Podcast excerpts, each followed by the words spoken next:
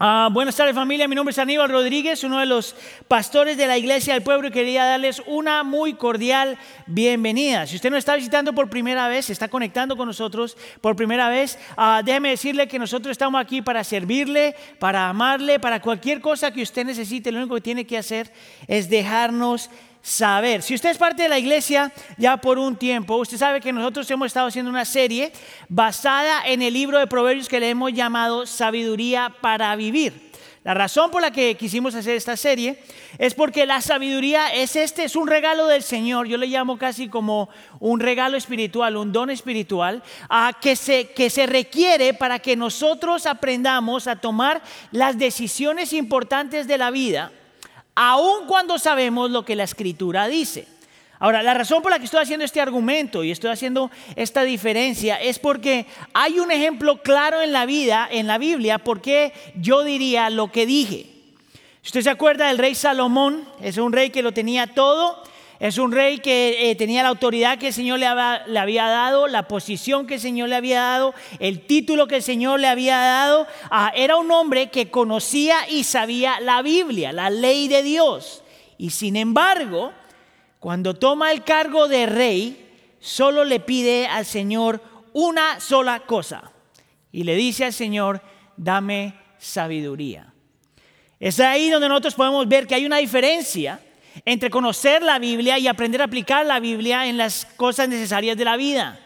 Hay una gran diferencia en saber mucha información bíblica, teológica y doctrinal y ser sabio. Es por eso que hay mucha gente que puede ser inteligente, mas no sabio.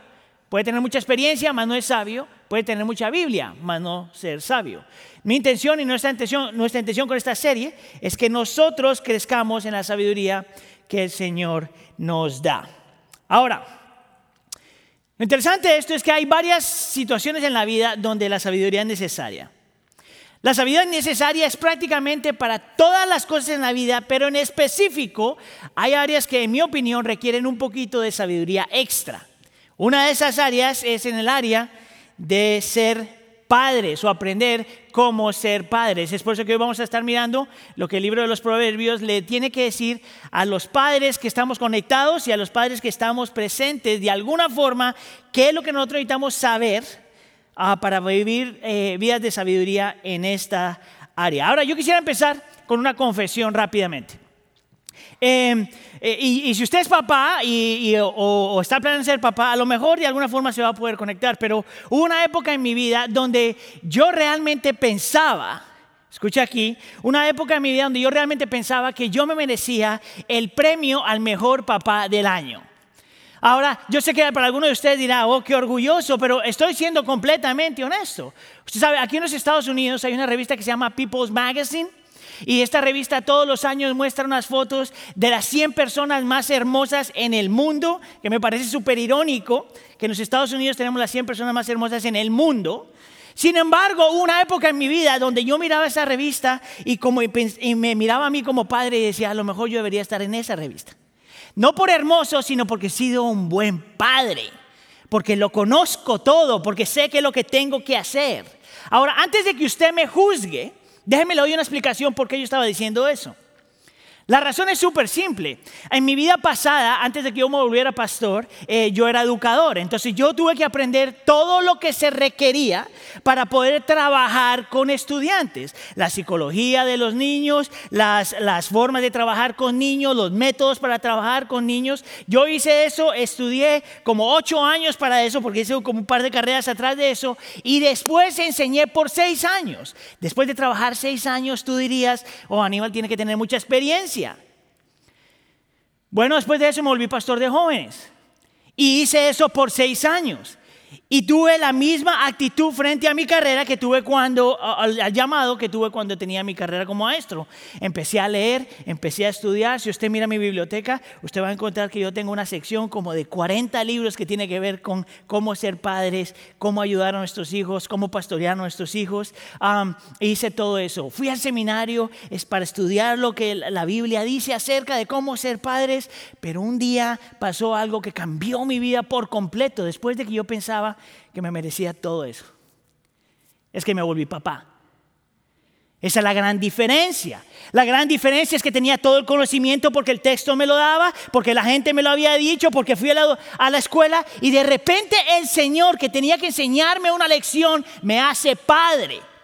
Y me cayó el 20, como decimos algunos, ¿por qué era para mí tan fácil trabajar con los hijos de los demás? Porque al final del día yo me iba a la casa. Es muy fácil trabajar con los hijos de otra persona cuando no tienes que vivir con ellos.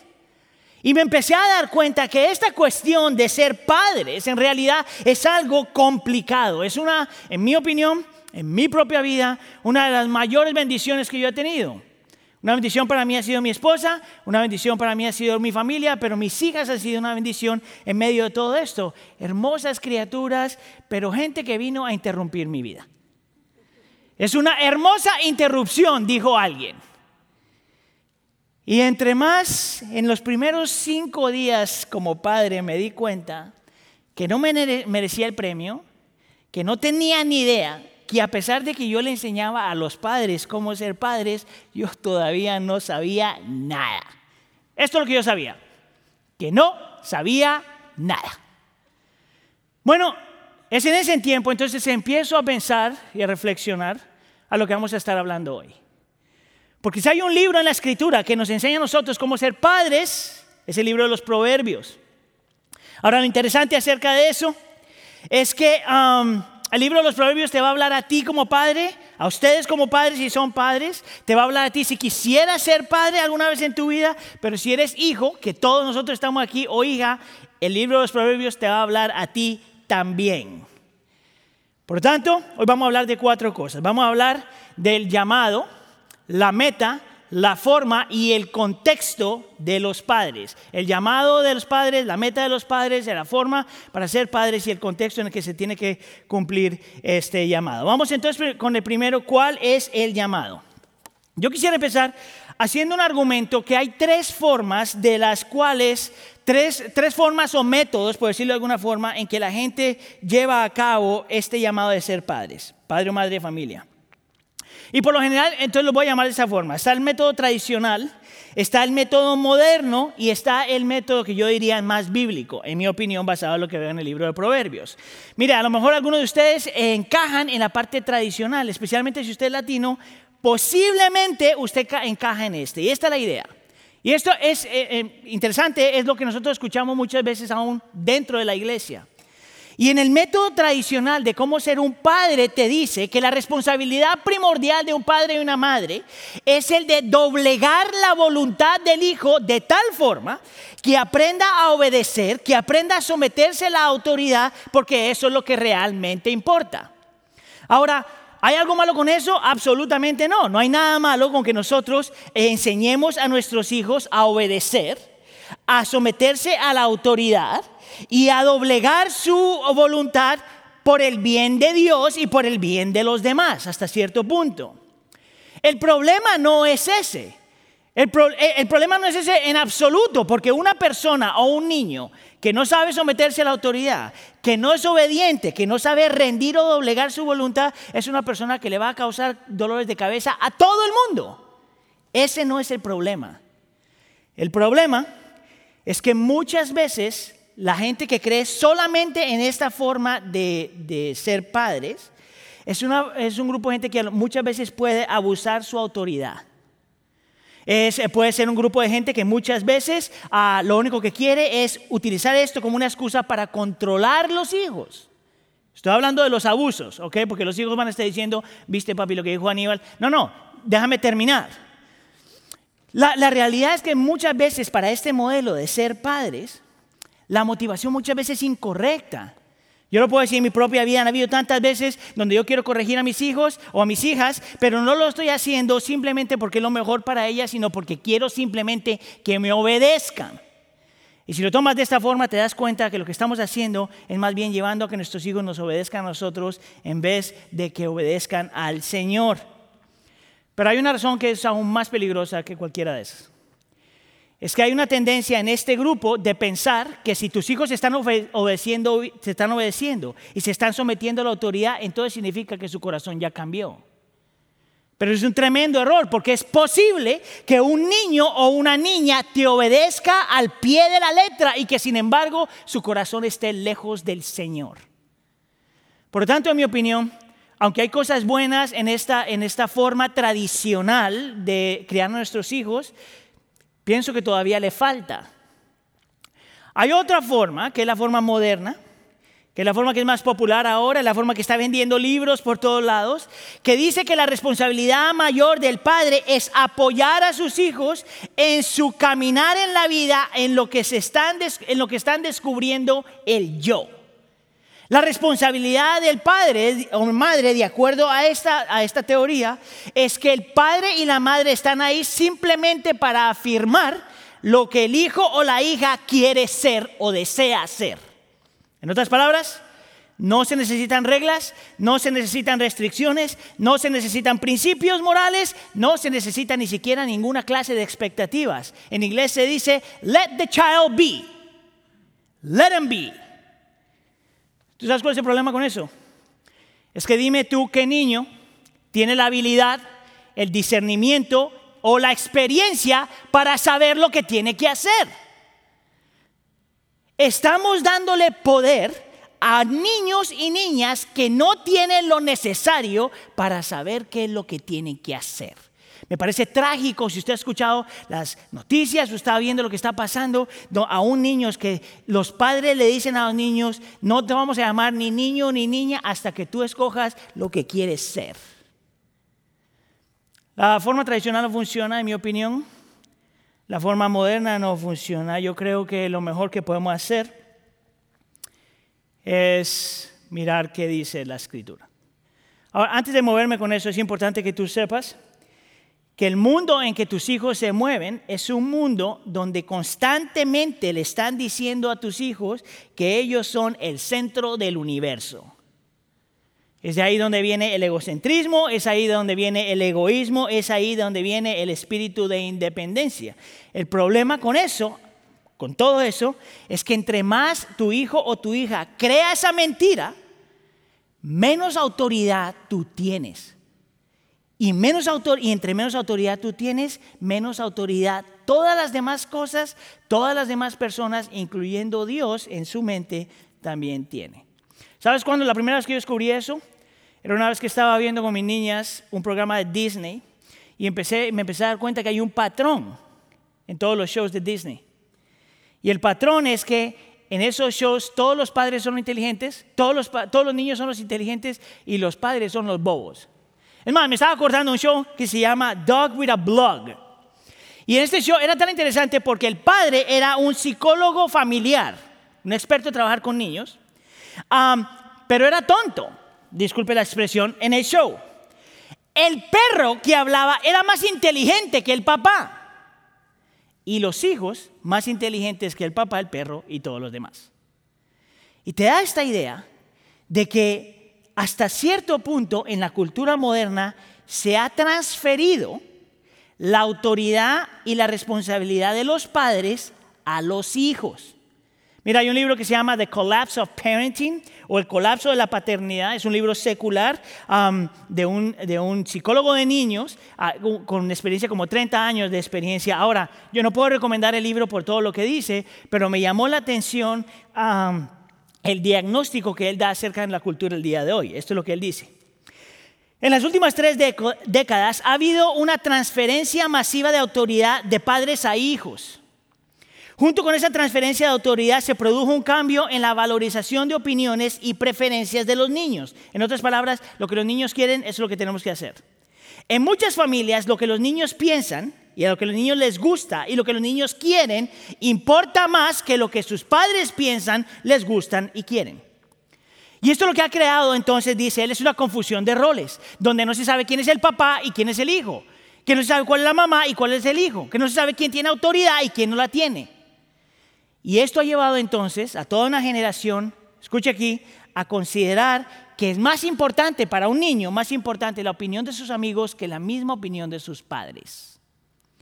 Entonces el padre puede decir cualquier cosa, la madre puede decir cualquier cosa, pero si sus amiguitos dicen algo diferente, entonces eso tiene más peso en el corazón del hijo o la hija que todo lo demás. Y esto ha traído consecuencias catastróficas. La cultura gobierna, no la casa. Las opiniones públicas gobiernan, no los padres. La cultura, se ha creado toda una cultura de, falta de respeto. ¿verdad? Hay una, los niños no saben la definición de la palabra no.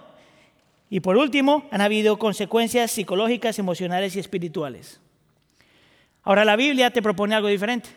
La Biblia te va a decir que tu responsabilidad primordial como padre es el aprender a corregir a tus hijos. La palabra se puede traducir, también como aprende a disciplinar a tus hijos. Mira lo que dice el versículo 19, versículo 18.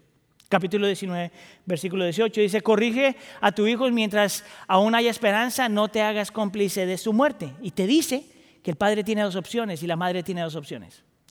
O, tú, o estás contribuyendo a su corrección, su disciplina, o estás contribuyendo a su destrucción. Dos opciones. O lo, corriges o estás contribuyendo a lo que lo va a destruir.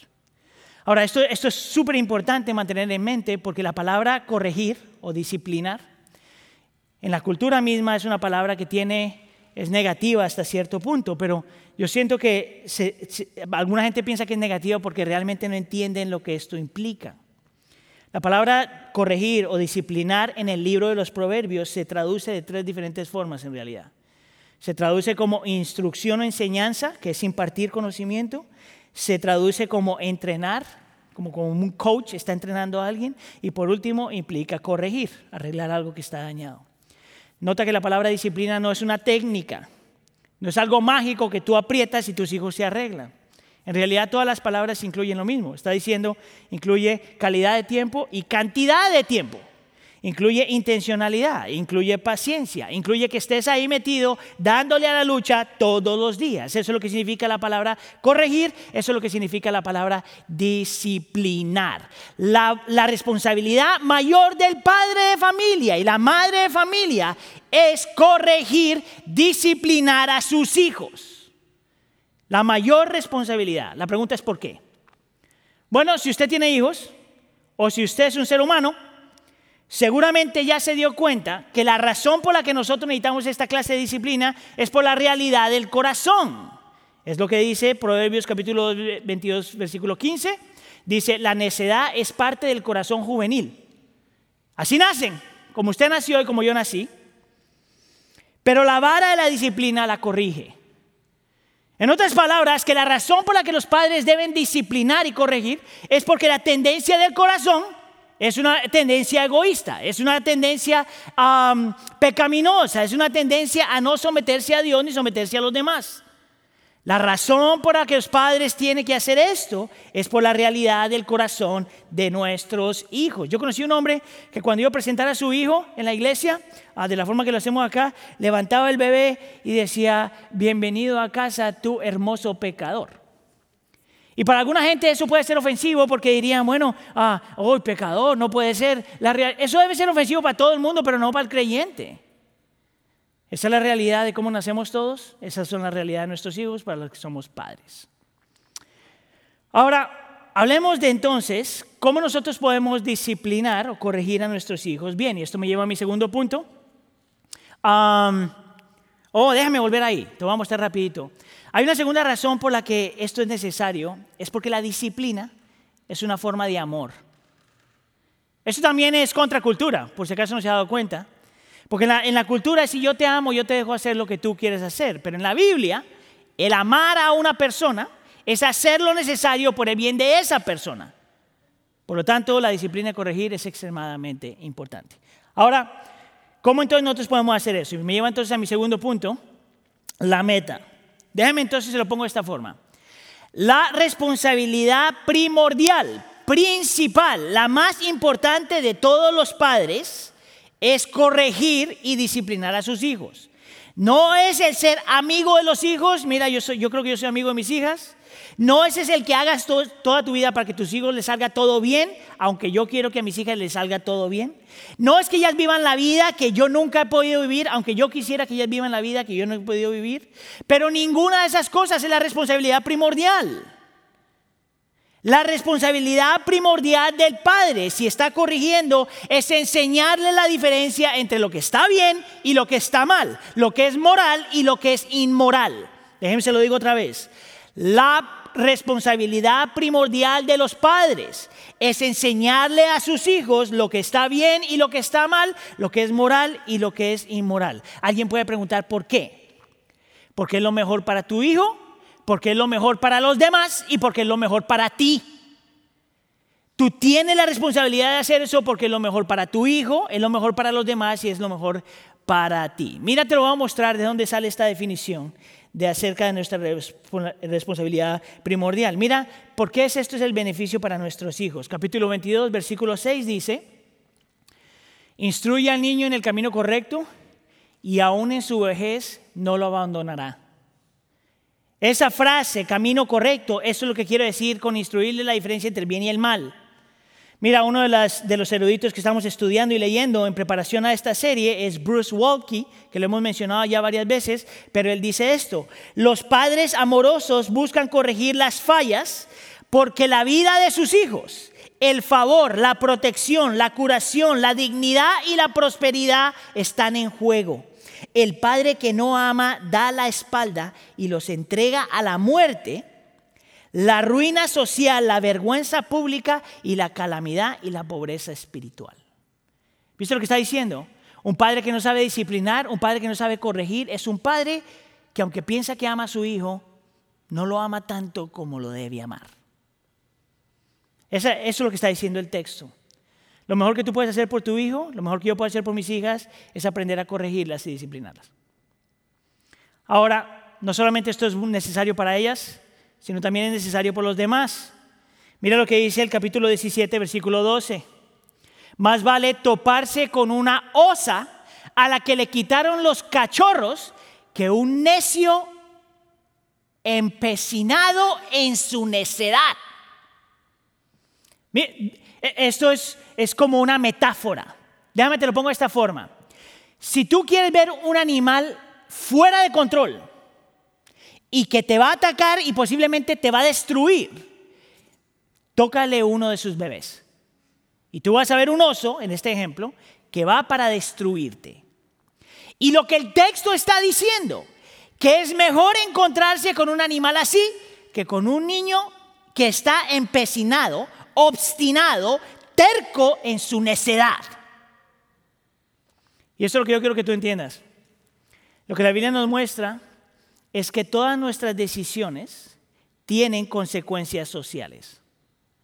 Todos nuestros pecados tienen consecuencias sociales. Una vez más, por eso es que pienso que es tan peligroso la, peligrosa la filosofía moderna que dice, deja que los niños busquen su camino, deja que tus niños sean como quieren ser, porque las consecuencias no solamente son para ellos, sino para los demás. Si tú conoces a alguien que es un adicto, el adicto no solamente se está afectando a sí mismo, sino afecta a todos los que lo aman. Si tú estás, conoces a una persona que es egoísta y egocentrista, no solamente la persona se está afectando, sino todos los demás. Si tú eres una persona, así es una persona que hace cosas en secreto, la tendencia es a pensar que aunque nadie más lo vea, nadie más se afecta, pero eso no es verdad. De la forma en que nuestros hijos viven, no solamente los afecta a ellos, pero afectan a los demás. Mira lo que dice este autor. Los padres que no traen consecuencias desagradables y cuidadosamente controladas a la vida de los niños saldrán al mundo y traerán resultados mucho más dolorosos y dañinos para ellos y para los demás. Infligir tristezas menores ahora es evitar una mayor catástrofe más adelante.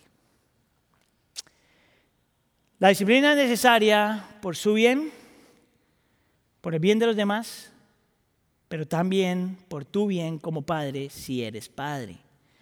Capítulo 17, versículo 21. Engendra un hijo necio. Engendrar un hijo necio es causa de pesar. Ser pobre de ah, ser padre de un necio eh, no es ninguna alegría. Mira el capítulo 29, versículo 17. Disciplina a tu hijo y te traerá tranquilidad y te dará muchas satisfacciones. Una de las cosas que yo aprendí rápidamente como padre es que mi felicidad estaba condicionada a la felicidad de mis, de mis hijas. Cuando ellas también yo estoy bien, cuando ellas sufren, yo sufro, cuando ellas les duele algo, a mí me duele algo. Esa es la realidad cuando el Señor nos llamó a nosotros a ser padres.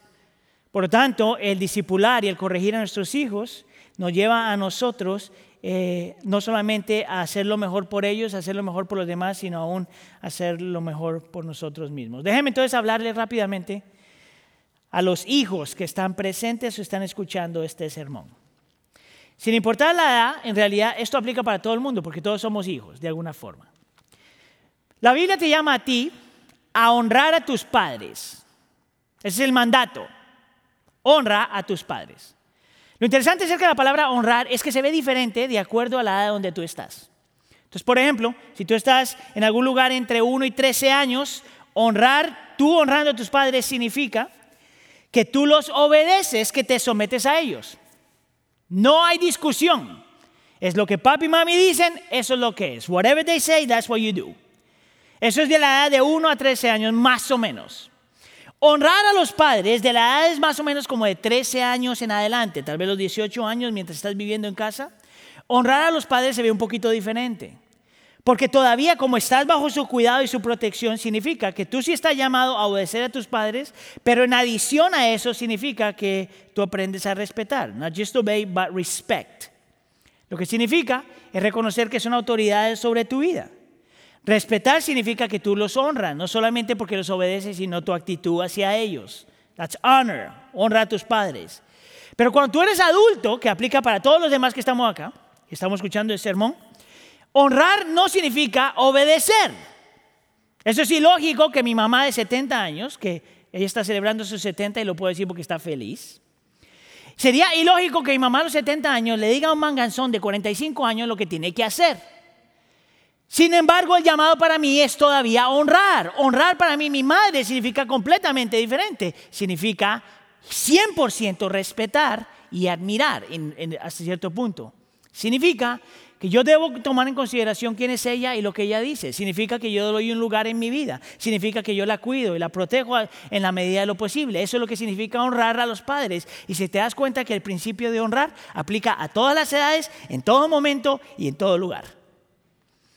Ahora, la vida entonces de corregir y de disciplinar para los padres, como lo han visto hasta ahora, es extremadamente importante. La pregunta entonces que tenemos que hacernos es, para el tiempo que nos queda, es esto. ¿Cómo entonces debemos disciplinar? Ahora, para algunos de ustedes a lo mejor dirán, bueno, ah, eh, eh, esta es la parte que yo quiero. Si tú me dices, Aníbal, algo mágico, ¿cómo yo puedo cambiar el corazón de mis hijos? Todo va a estar bien. El problema, mis hermanos y hermanas, es que nadie tiene esa respuesta. No hay nada mágico que cambie el corazón de tus hijos. Y la forma de corregir en la Biblia es específica y te va a dar tres formas basadas en el libro de Proverbios. Note aquí que esto no es una técnica, son principios. Número uno, la Biblia llama a los padres para la forma de disciplinar a practicar lo que se llama la disciplina verbal. Si usted se acuerda, yo les dije que la disciplina es instruir o enseñar, impartir conocimiento, es entrenar como un coach que está preparando a alguien o corregir, arreglar lo que está dañado. Y si te vas a dar cuenta que me llamó mucho la atención al estar estudiando el tema, es que la forma número uno que la escritura te muestra de cómo tú debes disciplinar a tus hijos es por medio de palabras. Mire conmigo el versículo capítulo 4, versículo 1. Mira lo que dice. Escuchen, hijos, la corrección de sus padres, dispónganse a adquirir inteligencia. Note la palabra escuchar. La palabra escuchar en el texto aparece más de 20 veces. Es más, cuando tú miras el texto junto, te das cuenta que el libro de Proverbios es casi como una conversación entre un padre y el hijo. Es más conversación que cualquier otra cosa. Y lo que el libro entonces me enseña a mí es que uno de los principios más importantes para un padre saber cómo disciplinar, cómo corregir, es utilizando la boca, hablando reflexionando, meditando, corrigiendo. Mira, hay otro libro que estuve leyendo en este tiempo que se llama The Price of Privilege, el precio del privilegio. este también es otro estudio psicológico, secular, una vez más, simplemente para ver qué es lo que la gente está diciendo fuera de la iglesia. Y esta es una psicóloga que está diciendo que la parte más importante para una familia, esto es secular, que la parte más importante para una familia es aprender a comer juntos. Escucha aquí. Dice, los padres están más preocupados por llevar a su hijo al partido de fútbol que para llevarlo a la mesa del comedor.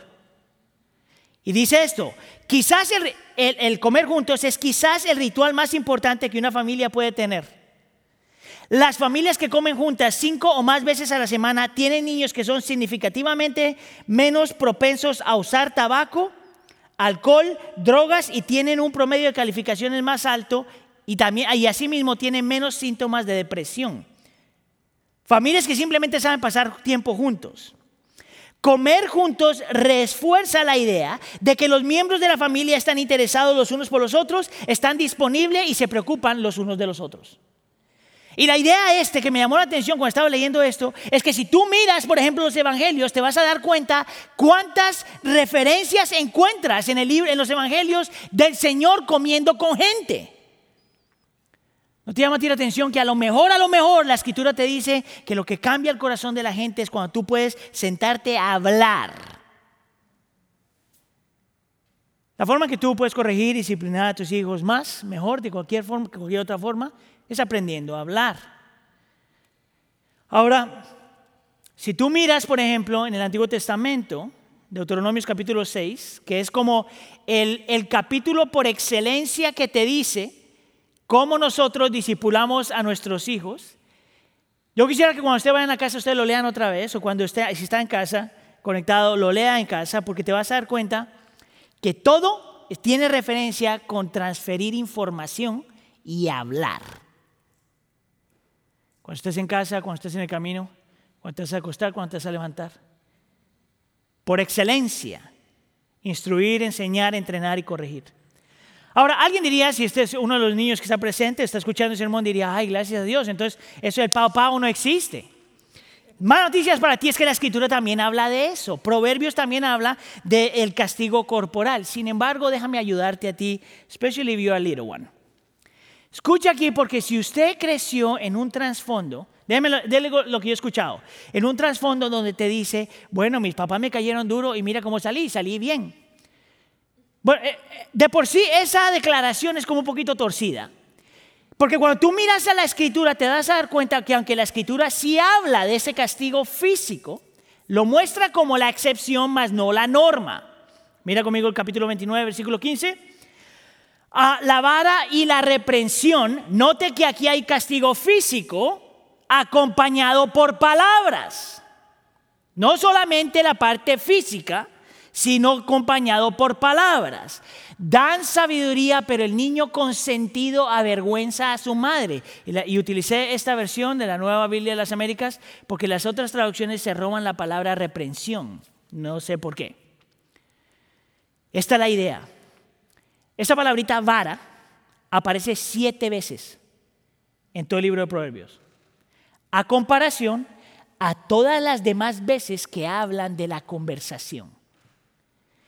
Y entonces es importante que nosotros reconozcamos que la vara en la escritura, en el libro de Proverbios, es la excepción, más no la norma, que es necesaria en algunos casos. ¿Que es la forma de corregir? Sí, en algunos casos. Yo te invitaría a ti, a los que son padres de familia, que tomen en consideración la personalidad. La personalidad de tus hijos depende si debes utilizar la vara o no.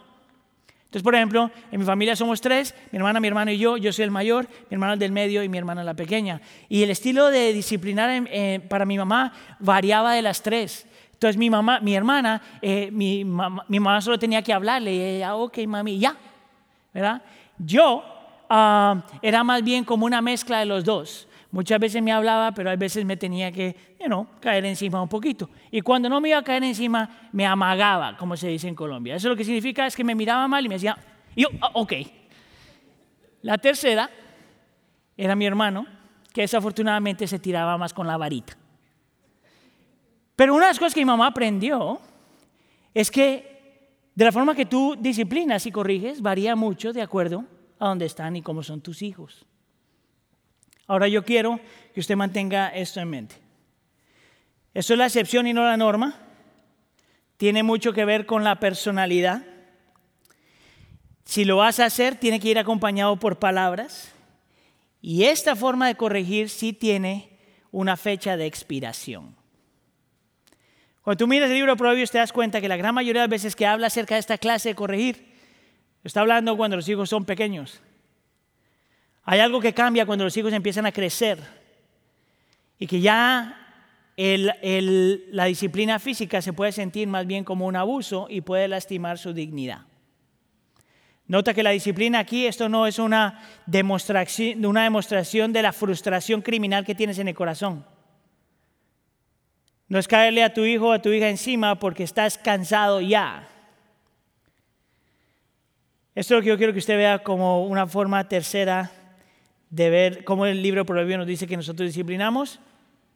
Por ejemplo, disciplina con la boca, disciplina muchas veces con la vara, pero disciplina con tu vida capítulo 20, versículo 7.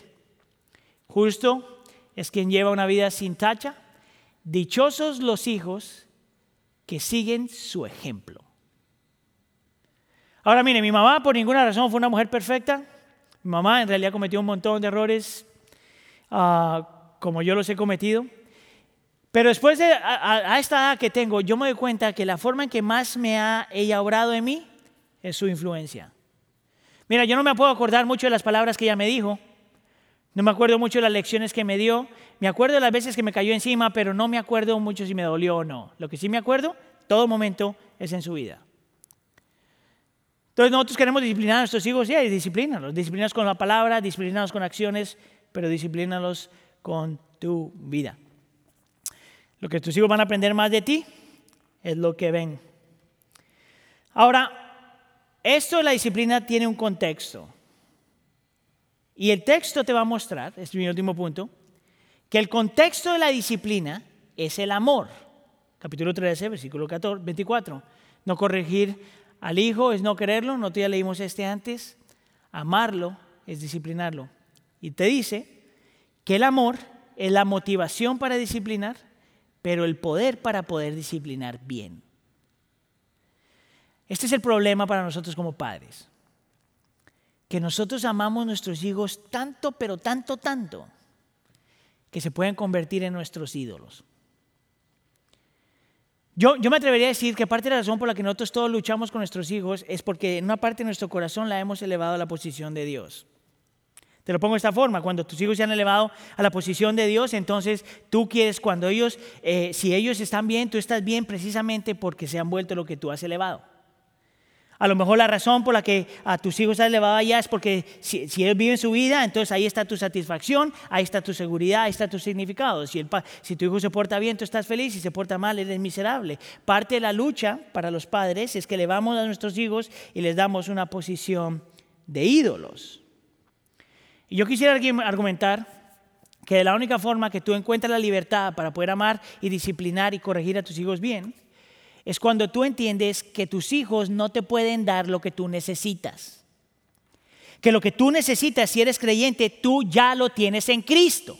El Cristo vivió, murió y resucitó para darte todo lo que tú realmente anhelas, realmente necesitas. Cristo vive, muerte, muere y resucita para darte la satisfacción que estás buscando, la seguridad que estás buscando y el significado que estás buscando. Y si tú tienes eso, ahora sí puedes amar bien.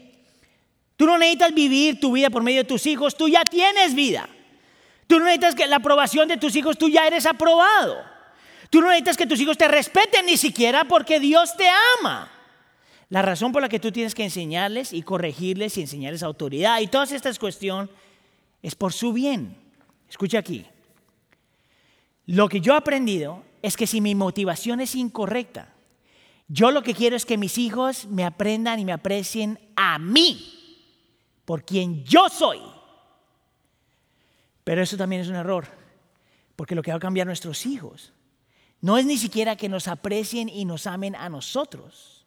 Lo que cambia a nuestros hijos es que tú apuntes a tus hijos a Él. Tu fuente de seguridad, tu fuente de satisfacción, tu fuente de significado la única forma en que yo puedo corregir y disciplinar bien a mis hijas es cuando quiero que lo vean a Él, no necesariamente a mí, y que lo conozcan a Él. Tú no necesitas nada, tú todo lo tienes en Cristo. Ahora ve y ama a tus hijos bien. Amén. Ok, antes de orar, porque es la tercera vez que predico este sermón hoy. Yo me he dado cuenta que hablar de este tema siempre a algunos de ustedes les trae una convicción criminal. A otros como que empiezan a pensar en los padres que nunca tuvieron. Y algunos de ustedes guardan resentimiento. Entonces yo siento el Espíritu que tú vas a necesitar un tiempo donde si tú tienes que pedir perdón, vas a tener que pedir perdón. Si tienes que perdonar, vas a tener que pedir perdonar, que perdonar. Porque independientemente de lo que usted haya hecho o le haya pasado a usted, la gracia del Señor es suficiente para transformar su vida. Y si usted es padre, es ahí donde encuentra el poder para hacer lo que tiene que hacer, pero también posiblemente para perdonar lo que tus papás te hicieron a ti. Amén. Vamos a orar. Señor, te queremos dar gracias por tu misericordia, tu amor, tu fidelidad, tu cuidado. Te queremos dar gracias, Señor, porque en Cristo Jesús y su obra redentora en la cruz del Calvario es donde nosotros, Señor, encontramos la libertad, Señor, para poder amar a nuestros hijos bien, para poder corregir a nuestros hijos bien, para poder disciplinar a nuestros hijos bien, para pensar, Señor, y hacer lo que tenemos que hacer por su bien, por el bien de otros, por nuestro bien, pero más que eso, para que nuestros hijos te den gloria a ti. Te pido, Señor, que tú seas obrando en nosotros. Enséñanos a ser padres y enséñanos a ser hijos. Enséñanos a aplicar lo que tenemos que aplicar por el bien de nuestros hijos, pero enséñanos también a nosotros mismos, los adultos, a honrar a nuestros padres. Te lo pedimos por favor en nombre de tu Hijo Jesús. Amén.